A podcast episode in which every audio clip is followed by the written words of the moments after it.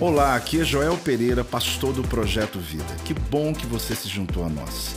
Seja bem-vindo ao meu podcast e que você possa ser impactado, inspirado através dessa mensagem.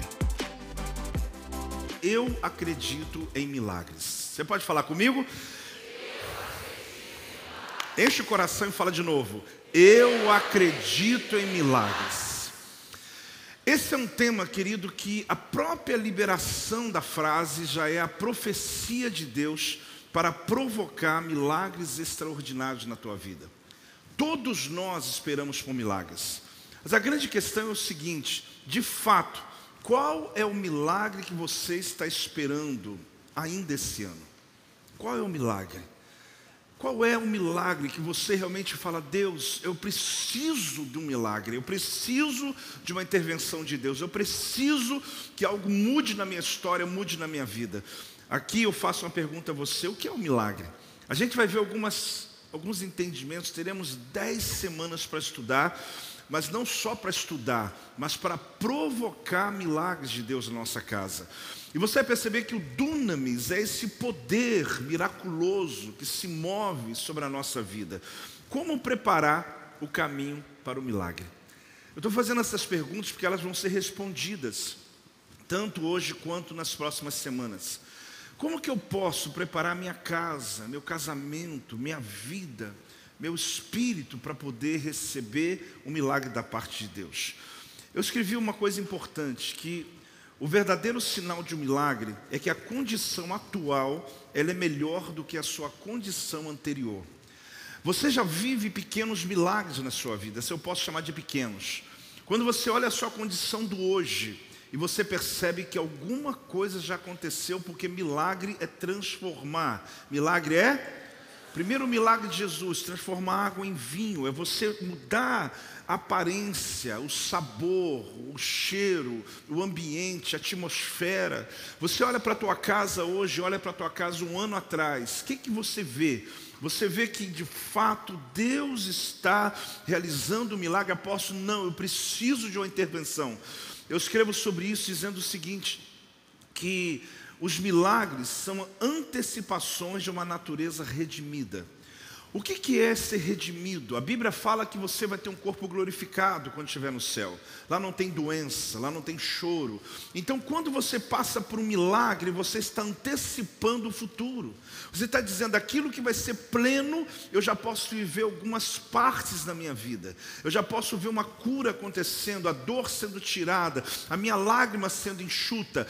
Deus te movendo, então é você antecipar o futuro, é você trazer aquilo que um dia vamos viver, a eternidade com Deus, mas o Senhor está podendo te dar algumas gotas dessa presença, desse poder miraculoso que pode mudar a atmosfera. Querido, olhe para mim. Uma das coisas mais importantes para que você provoque milagre se chama atmosfera, se chama ambiente.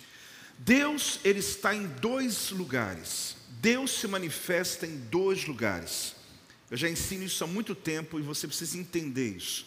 Onde ele é adorado e onde ele é revelado. Quais os dois lugares? Por que, que nós adoramos? Porque ah, para atrair as pessoas para o culto, para cantar música boa? Não, porque Deus se manifesta, Ele habita no meio dos louvores, Ele está no meio da adoração. Deus se manifesta mais aonde? Onde Ele é revelado. Você vai descobrir, querido, que existe um padrão para os milagres de Jesus. Primeiro o ensino, depois o sobrenatural. Então, olhando aqui no texto que nós vamos estudar juntos, os milagres, eles são essa antecipação. Por quê? Porque se você movimenta a atmosfera e o ambiente, a sua casa, ela vai estar sendo uma plataforma para os próximos milagres que o céu está planejando na terra. Ele está procurando lugares onde ele é adorado e onde ele é revelado. Quem está pronto para essa nova série? Eu acredito em milagres. Dá uma salva de palmas ao Senhor. Dá um glória a Deus. Aleluia. Abra comigo em Mateus capítulo 7, versículo 28 e 29. Nesses dias, vale a pena você ler na sua casa o capítulo 7, 8 e 9 de Mateus. Principalmente 8 e 9, aonde nós vamos estar fazendo, falando sobre 10 milagres relatados pelo evangelista Mateus, que dá para nós, querido, uma base para construir o seu milagre. Mateus 7, 28 a 29 diz: Quando Jesus acabou de proferir estas palavras, estavam as multidões como estavam? Maravilhadas de sua doutrina, porque ele as ensinava como quem tem autoridade e não como escribas. Olha o que diz as outras versões, preste atenção. Quando Yeshua acabou de dizer essas coisas, as multidões estavam maravilhadas da forma em que ele ensinava, porque ele não as ensinava como os mestres da Torá, mas como quem possuía autoridade o quê? Própria. Ele não estava ensinando baseado em outros sábios.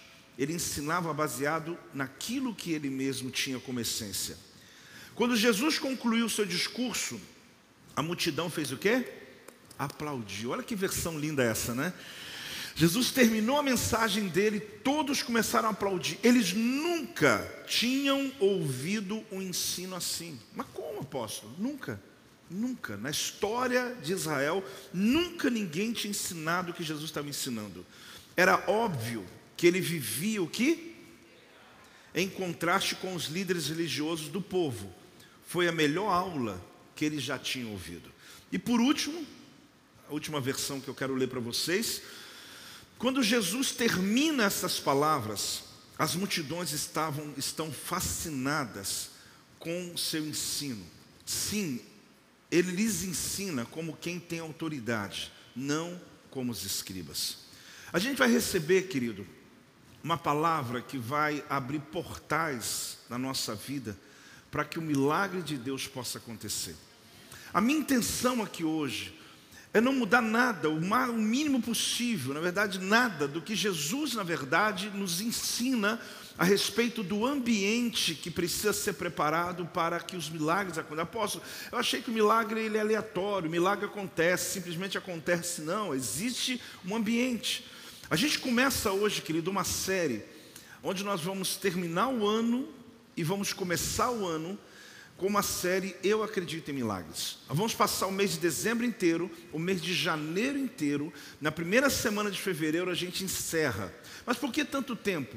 Exatamente porque, para mim, não existe ensino mais tremendo nesse tempo que a gente está vivendo, nesse instante que nós estamos vivendo como igreja, de que seja preparar o teu coração para que milagres extraordinários possam acontecer. Então nós vamos terminar o ano e nós vamos já começar o ano, querido, numa atmosfera alta, numa expectativa, não só de, de um barulho, mas de uma fé firme, de uma certeza. Algo vai acontecer na minha casa, o milagre de Deus está se aproximando da minha família, da minha vida, a minha bênção vai chegar. Quem já está se preparando para isso? É o que vai acontecer, querido, nesses dias. Então, mesmo sabendo, preste atenção, que Jesus realizou dezenas de milagres, não daria para poder escrever em papéis todos os milagres que Jesus fez. Quando se fala de dez milagres, não significa a plenitude de todos os milagres de Jesus. Para você perceber que Mateus, ele foi cirúrgico quando ele coloca dez distintos milagres. O primeiro que a gente vai estudar vai ser quarta-feira agora, eu vou ministrar. E depois, numa sequência de quartas-feiras, nós vamos acessar, apóstolo, quais serão os textos? Você pode até estudar em casa antes, já te disse, capítulo 8 e 9 de Mateus. Você fica ali lendo, dizendo, Deus, eu sei que vai vir uma pregação lá, mas eu já quero conhecer os milagres, eu quero saber onde minha história se encaixa nessas histórias também. Então Jesus realizou muitos, só que Mateus põe 10, e a gente vai fazer 10 semanas, porque nada mais promissor, como te disse do que terminar e começar o ano novo provocando a tua fé. A sua fé vai ser provocada nesses dias. Você precisa gerar essa expectativa.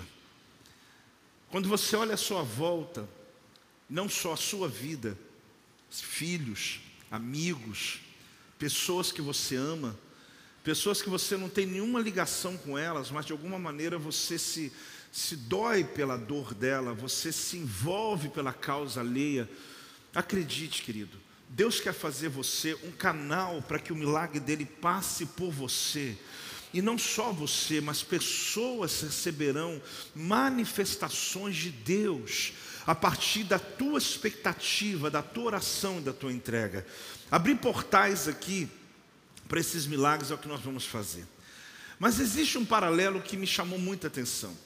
Quando eu estudava o livro de Mateus, sobre os dez milagres que Mateus relata, a maioria dos teólogos me levaram para os dez milagres que Moisés realizou.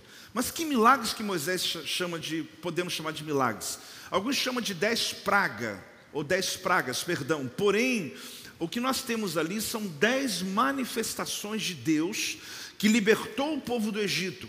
Então é interessante que no 10 de Mateus, os 10 milagres que Jesus realiza, ou pelo menos que Mateus registra para nós, eles estão extremamente ligados ao mesmo nível de que aconteceu quando o povo saiu do Egito, depois das dez pragas ou os dez milagres, da mesma maneira, quando Jesus então realiza esses milagres, ele está nos libertando de um cativeiro.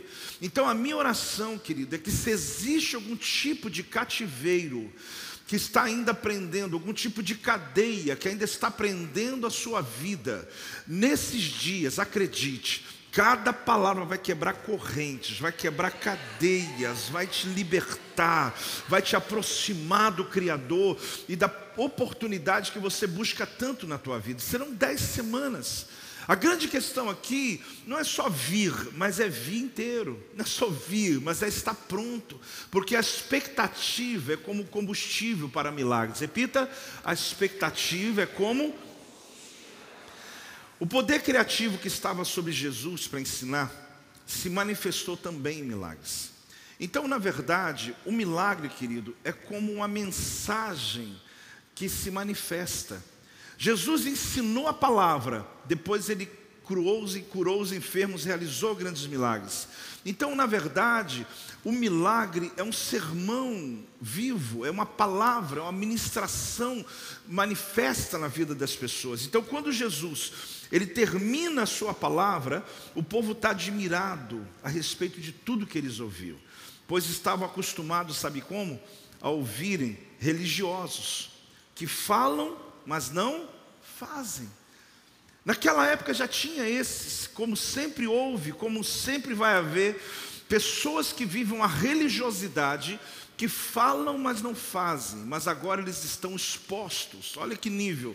Há uma unção daquele que fala e faz. Por que, que a Bíblia é incisiva quando diz, ele falava, ensinava como quem tem autoridade?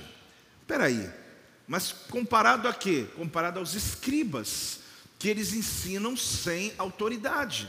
Agora, será que os escribas não eram eficientes? Claro que eram. Eles eram os guardiões da Torá.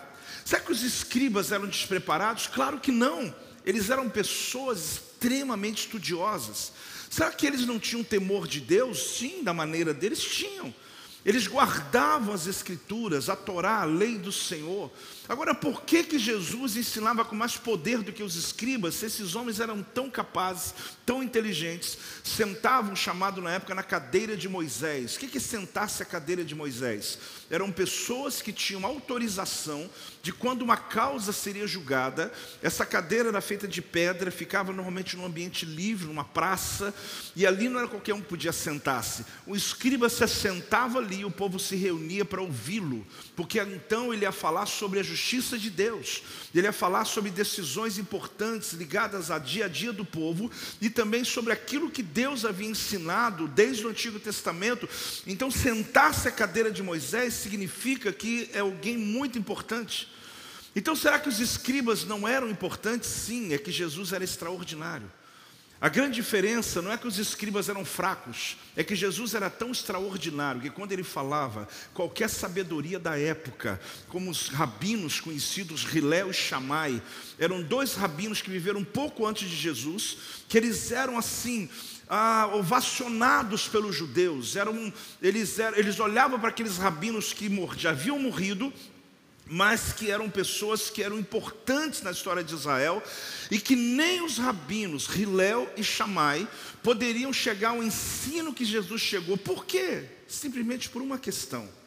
Só uma que você não pode esquecer nunca mais na tua vida.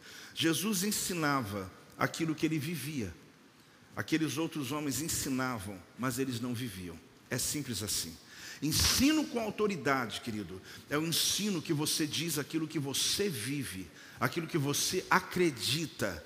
Aqueles rabinos, aqueles escribas, eles colocavam jugo sobre o povo, mas eles mesmos não queriam viver aquilo que eles ensinavam. E se você quer provocar um milagre, querido, na tua vida, seja honesto com Deus. Não adianta você ter um grande conhecimento das Escrituras se você não vive nem 5% dela. Mas aquilo que você sabe, se você viver, você vai se assustar com o poder de Deus que vai se manifestar sobre a tua vida. Existem pessoas que alcançaram milagres na Bíblia que você ia dizer assim, mas eles não merecem. Como aquela mulher do fluxo de sangue foi curada, sendo que a Bíblia diz que uma multidão apertava Jesus, e ela só tocou na orla de Jesus. Eu já disse aqui e vou repetir, porque a revelação que ela carregava estava acima de qualquer religioso que estava apenas querendo se aproximar de Jesus, porque ela tocou na parte do talite, do talite de Jesus, aonde ele usava como, como os homens usavam, e como rabino, como sacerdote usava, ela toca exatamente na ponta da orla. Por quê? Porque ali saía poder. Ela sabia que tinha um sinal profético. Então ela não foi curada simplesmente aleatória. Ela foi curada pela revelação que ela carregava. Ela não precisava saber muito, ela precisava saber sobre o milagre dela. Você não precisa saber a Bíblia inteira, mas ser especialista na tua dor, ser especialista na tua história. Muita gente sabe tudo, mas não sabe nada sobre o que Deus quer fazer na tua vida. Esses dias vamos estudar milagres que a princípio são simples, histórias simples, mas você vai se assustar quando essas verdades começarem a entrar dentro da tua mente e começar a mexer no teu espírito, arrepiar o corpo todo, você vai falar: Meu Deus, Deus está me visitando aqui nessa cadeira, Deus está movendo sobre a minha causa. Ali está falando sobre um leproso sendo curado, ali está falando sobre um endemoniado sendo liberto, ali está falando sobre a tempestade que parou, ali está falando sobre um paralítico que andou, mas aqui nessa cadeira Deus está movendo sobre a minha casa, sobre a minha família. O poder de Deus chegou até mim, o poder de Deus vai chegar até você. Pode dar salva de palmas ao Senhor. Dá um grito de glória a Deus em nome de Jesus. Primeiro a palavra de ensino, depois milagres maravilhosos. Fala comigo. Primeiro a palavra de ensino, depois milagres maravilhosos. Jesus, querido, no capítulo 5, 6 e 7 de Mateus, ele ensina o famoso sermão do monte. Jesus, ali no ensino dele, ele foi totalmente contra ou antagônico a tudo que aquilo que os religiosos na época falava e oprimia o povo, distanciando eles cada vez mais de Deus, de um Deus distante, de um Deus irado. E Jesus de repente começa a falar de um outro evangelho.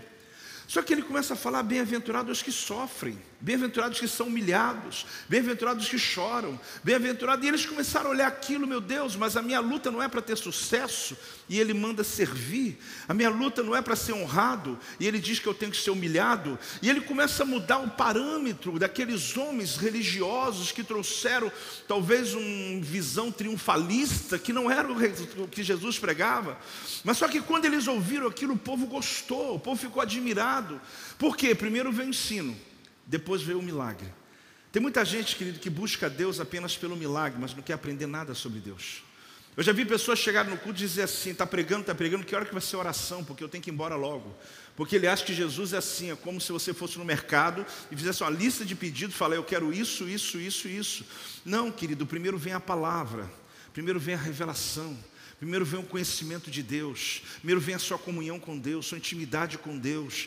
À medida que você se aproxima de Deus, você vai descobrir que o milagre já começa a acontecer na tua vida dentro de você. E quando você começa a conhecer mais a Deus, você para de murmurar. Você conhece mais a Deus, você para de questionar. Aí você começa a adorá-lo, mesmo no meio do teu deserto. Você já viu gente assim? Mesmo no meio da tua dor, dentro de um quarto de hospital, ele está dizendo: Eu estou adorando o meu Deus, Ele é Senhor da minha vida. Você sabe onde acontece o milagre? Onde Ele é adorado, onde Ele é revelado, Ele vem e Ele manifesta o poder dEle. Nesses dias eu quero preparar teu coração, quero preparar tua vida. Não importa como está o Brasil, não importa acontecendo à tua volta, Deus vai pincelar tua casa, tua família, tua vida, tua realidade, vai entrar na tua história. Pode recebendo em nome de Jesus, o milagre de Deus vai te alcançar. Faz barulho de novo, faz mesmo.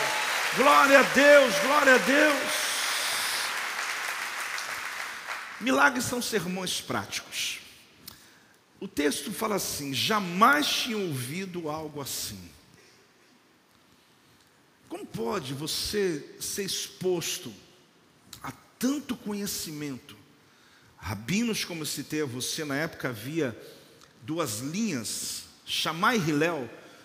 Quando você for lá em Israel, você vai ver que tem ruas com esse nome. Esses dois rabinos foram tão importantes, só que um deles tinha uma visão um pouco mais leve, liberal em relação a algumas coisas, e outro bem mais ortodoxo, mais firme. Mas eles formavam uma linha de conhecimento de Deus da época.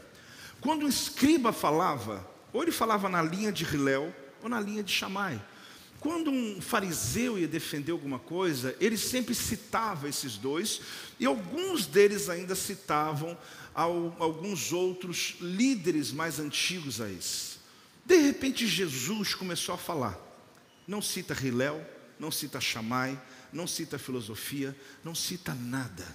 Porque ele falava como alguém que tem conhecimento próprio. Agora, por que a diferença? Porque não tem como competir, querido. Um escriba, no ano de Jesus, há dois mil anos atrás, ele estava a 2.500 anos de distância de Moisés no Sinai. Preste atenção. 2.500 anos de distância. Vamos botar que aqui sejam 2.500 anos. Moisés, aqui no Sinai, recebeu a lei do Senhor, os 613 preceitos. Ele desce do Monte Sinai, ele libera esses preceitos ao povo. A Torá foi escrita. Agora então, as tábuas da lei estabelecida. Só que o ensino era oral passado falado, de pai para filho, a mãe para o filho, até os 12 anos, não depois que veio o bar mitzvah, mas naquela época já havia o que? O ensino dentro da casa.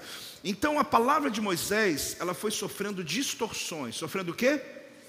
Você imagina, 2.500 anos. Isso foi sendo escrito, Talmud, foi escrito depois em grego, no Antigo Testamento, feito Talmud, foi, foi, foi sendo escrito, Septuaginta. Então foi sendo escrito esses textos para que pudesse ser preservado. Quando um rei assumia, chamava o escriba. Para quê? Porque o escriba era aquele que guardava as leis. Quando um movimento muito importante, uma mudança aconteceria, tanto do âmbito religioso, quanto no âmbito da mudança de reinado, o escriba era a pessoa muito importante. Só que esse escriba passou para esse, que passou para esse, que passou para esse, passou para esse. Quando esse escriba aqui, perto de Jesus, está ensinando a Bíblia, ele está com uma distorção de 2.500 anos. Quando Jesus abre a boca, ele é o pergaminho do Sinai, ele é o próprio sem nenhuma distorção.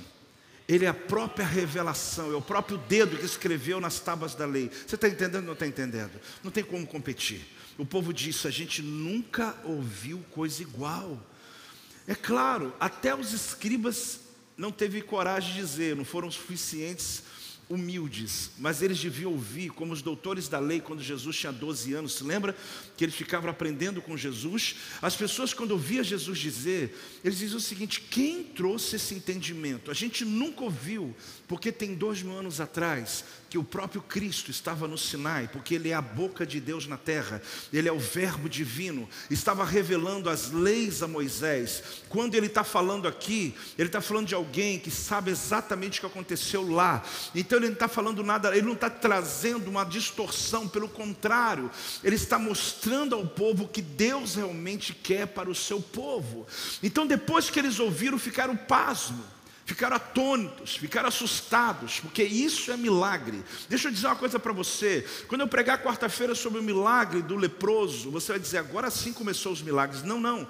Milagre é quando a pessoa fica atônita, ela fica assustada, ela fica pasma, ela fica é, olhando, uau, aquilo aconteceu antes dos milagres acontecerem. Jesus falando, ensinando, nada sobrenatural acontecendo. O povo já arrepiava, o povo já dizia: que isso? A gente nunca ouviu algo igual. O milagre ele começa antes do milagre.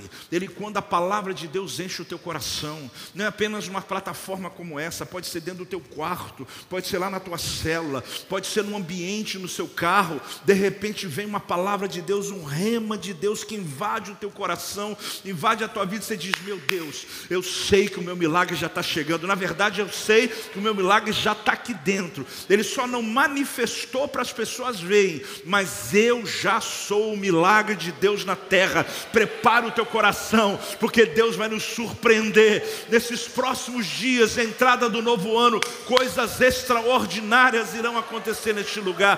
Preste atenção numa coisa: milagre gera influência. O que, que milagre gera? E a gente precisa para o ano da influência. Quando Deus faz um milagre na vida de uma pessoa, essa pessoa ela é capaz de influenciar mil, mil pessoas, uma multidão. Quando você conta a sua história, às vezes você grava um áudio para alguém. Você não sabe hoje como isso pode chegar na vida de pessoas que você nunca imaginou. Por quê? Porque a tua vida de milagre, ela vai causar uma influência, uma mudança. Jamais tinha ouvido algo assim. Olha que interessante. O texto fala que a multidão estava fora de si, após ouvir os ensinos de Jesus, atordoados. Eu fiz questão de escrever os adjetivos: paralisados, apavorados, admirados, significa profundo abalo interior, incapacidade de captar aquilo que estava acontecendo. Eles simplesmente ficaram atônitos. Jesus está falando o que a gente tem no capítulo 5, 6, 7, quando chega no final, a conclusão de Mateus é essa: o que, que aconteceu aqui nesse culto? O que, que aconteceu neste lugar? Porque após o ensino, Jesus começa a manifestar. Só que ele manifesta aquilo que ele colocou dentro das pessoas. Não espere milagres sem antes vir um ensino, querido. Você quer milagre na tua casa? Aprenda a palavra de Deus. Você quer milagre na sua vida? Se exponha ao conhecimento das Escrituras. Não fique apenas alguém buscando, eu quero minha cura, eu quero que o Senhor faça isso, quero que resolva isso. Não. O milagre ele vai se tornar secundário. O que vai mais aproximar você de Deus, querido, é você ter oportunidade, no meio de um ambiente de crise, você se aproximar tanto do teu Deus, que você vai criar uma atmosfera. Não é apenas apenas o milagre de um dia, mas a tua vida vai ser um movimento de ações divinas, de manifestações de Deus, porque quando eu declaro a palavra, eu estou manifestando o poder, mas eu só posso falar daquilo que está cheio o meu coração. Preste atenção, líder de célula, preste atenção, você crente, preste atenção, você servo de Deus. O que diferencia você de um religioso é só uma coisa: os religiosos falam, mas não fazem. Você faz, você fala e você faz. Você tem que entender que senão você vai ser mais um religioso que participa do projeto Vida. Você ser mais um religioso crente, mais alguém que acha que está aí, eu estou salvo em Jesus, mas é só um religioso. Por quê? Porque anda falando muita coisa sem fazer nada do que fala. Agora Deus quer mudar essa história da tua vida, Ele quer colocar palavras na tua boca que se manifestem na sua casa, manifestem na tua vida. Não seja apenas um discurso de um crente religioso que cobra das pessoas uma religiosidade, nem você você mesmo realiza. Deus quer começar a mover dentro de você. Sabe onde está a autoridade, querido? Quando você fala daquilo que você acredita. Não adianta eu chegar para você, chegar aqui na frente e dizer, olha, faz isso, dá um aviso aí sobre um evento, falar, o bispo Leite chegou aqui e falou, olha, vamos ajudar praticar esperança, vamos fazer. Por que, que você faz? Porque ele acredita. Porque se no olho dele não brilhasse, se a vida dele não desse exemplo, você ia dizer, eu não vou fazer. Mas você chegar aqui e falar sem acreditar, ninguém vai entrar, querido. Você não precisa de um planejamento de marketing, você só precisa acreditar no que você está falando. Você vai vender e ser o melhor vendedor dessa história. Se você trabalha nisso, você vai se dar muito bem nas áreas que você está trabalhando. Por quê? Porque se você acreditar no que você está falando, pessoas vão se assentar para te ouvir, porque elas vão ver você falando como quem tem autoridade autoridade. Deus quer te dar um discurso de autoridade, de algo que você não tem que construir uma ideia. Ah, o que, que eu vou falar hoje? Tem uma reunião hoje, eu tenho que fazer, eu tenho que bater meta, eu tenho que fazer. Deus vai falar contigo, fala o que está dentro de você. Porque se você acreditar nisso, você vai bater não uma meta, vai bater dez metas, vai subir em vários níveis. Quem está recebendo esse milagre de Deus na tua vida? Pode dar uma salva de palmas ao Senhor. Quem tem autoridade. O que me apaixona é que Jesus simplesmente esmagou, estilhaçou tudo que havia sido dito até aquele momento pelos guardiões da Torá. Preste muita atenção, gente. Toda vez que eu lia sobre rabinos, sobre, principalmente sobre escribas, sobre fariseus, eu ficava na perspectiva de que esses homens simplesmente são religiosos. Pronto, ah, são religiosos. Mas quando eu comecei a ler sobre o nível de influência que essas pessoas carregavam sobre a vida delas, o que mais me chamou a atenção é que, de fato, querido, eles eram muito bons. Porque a gente fala assim, Jesus tinha mais autoridade que eles, só isso. Não, eram pessoas muito boas, no sentido de inteligência, de influência, de conhecimento, de poder, como eu lhe disse, sentar-se em um ambiente de autoridade. Só que quando Jesus começou a falar, por mais que tenha alguém muito bom, Jesus é extraordinário. Por mais que tenha alguém muito influente, Jesus sempre é extraordinário. Porque ele não se preocupava com a performance que os outros preocupavam. Ele simplesmente falava o que estava dentro dele. Essa honestidade, querido, pode mudar a tua história em muitos ambientes. Os milagres acontecem quando você é quem você é mesmo. E não quando você está querendo o seu que as pessoas querem que você seja.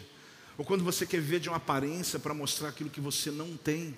Quando você quer mostrar alguma coisa que você nunca pôde ter. Mas se você entrar na tua realidade, você vai começar a preparar o ambiente para o milagre de Deus na sua casa. A gente estava aqui hoje fazendo esse momento romântico aqui, eu e Silvio, alguém pode olhar e dizer assim, meu Deus, a vida deles deve ter sido 34 anos de flores. Quem é casado sabe que não é. Tem batalhas, tem lutas, tem crises, tem dificuldades, mas a decisão nossa sempre foi um com o outro. E pronto. Por mais que você me perdoe o que eu vou dizer, querido, muitas pessoas já passaram pela nossa vida. O que não pode passar é a gente. Ah, posso, que, que, que racional, sim. Em 30, 31 anos de projeto vida, quanta gente já me disse eu te amo? E se eu fosse confiar só nisso, a gente estaria completamente perdido. Agora, a nossa aliança não pode ser quebrada. Saiba de uma coisa: o teu casamento é o teu melhor ambiente para que você possa crescer, romper e manter-se firme para prosperar em todas as coisas na tua vida. É tão tremendo, querido, porque quando Jesus realiza milagres, seja dentro de uma casa, em praça pública, em outros ambientes, Jesus ele fez uma revolução sem armas. A gente pode definir que o Sermão do Monte tornou qualquer revolução com a batalha infantil, porque Jesus falava de coisas tão profundas. Ele falava de um evangelho antagônico, como ter honra, por exemplo, não quer querer ser alguém, mas é servir. Então, o Sermão do Monte tem duas partes: o ensino que causou admiração, espanto em todos, e os milagres que provocaram temor de todos. Ele ministra primeiro uma palavra e depois ele vai manifestando o poder. Mas por quê? Porque o coração do povo agora está pronto para o sobrenatural chegar. Deus quer preparar, querido, você para isso. Deus quer preparar teu coração para isso. Não existe, ah, apóstolo, eu sou incrédulo, eu, eu sou ateu, eu sou. Sabe o que acontece? Realmente os milagres acontecem em ambientes que a gente menos imagina, com pessoas que talvez a gente menos imagina. Mas eu volto a dizer a você: não é o quanto eu sei como os escribas sabiam de Deus, mas é o quanto eu vivo aquilo que eu sei. Se você entender que o pouco que você sabe da Bíblia, você começar a colocar em prática na tua vida, essa plataforma, esse ambiente, essa atmosfera já está preparada. Mas e o dia do milagre? Aí, querido, milagre é milagre. É o dia que Deus intervém. É às vezes aquele dia que você menos espera. Deus vem e visita a tua casa, visita a tua causa, visita a tua enfermidade. Eu oro em nome de Jesus, gente. Eu vejo a multidão aqui na frente. A minha oração é que de ponta a ponta, o poder de Deus, ele se manifeste no meio dessa igreja. Ele vai olhando cada um, Deus sabe o teu nome, Deus sabe a tua história, Deus sabe onde você mora, Deus sabe desde que você nasceu, Ele sabe tudo que você precisa. Pessoas que estão em casa agora, dentro dos seus quartos, dentro da sua sala, eu creio nesse poder de Deus, essa manifestação dos milagres extraordinários que transforma realidades, transforma vidas. Eu creio em nome de Jesus que ele começa hoje uma nova jornada de milagres, uma estação de milagres se estabelece sobre este ministério, que Deus comece a trazer existência, expectativas de tanto tempo sendo esperadas. O Senhor manda dizer: chegou a hora da manifestação. Primeiro vem a palavra, primeiro vem o ensino, mas agora vem a manifestação, vem o poder da minha presença sobre o povo. Não espere que alguém toque você, porque o Espírito Santo está movendo sobre a igreja. Ele pode tocar a tua causa agora, ele pode tocar a tua vida agora. Não espere que ninguém chegue até você e fale algo. Espere sim do Espírito de Deus, porque se você está pronto para os milagres sobrenaturais de Deus, se você espera que algo tremendo aconteça na tua vida, comece a clamar, comece a buscar, porque o Senhor disse: a minha palavra já foi estabelecida, agora o meu poder vai manifestar-se sobre o meu povo. Se você sente a presença de Deus, comece a ficar de pé. Se você sente a presença de Deus, comece a se preparar. Se você sente que algo está para acontecer, ah, querida, em nome de Jesus. Ah, em nome de Jesus. Primeiro veio o ensino, preparou o ambiente.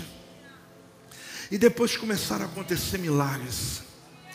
Eu já estou apaixonado pelas quartas-feiras, sabe por quê, querido?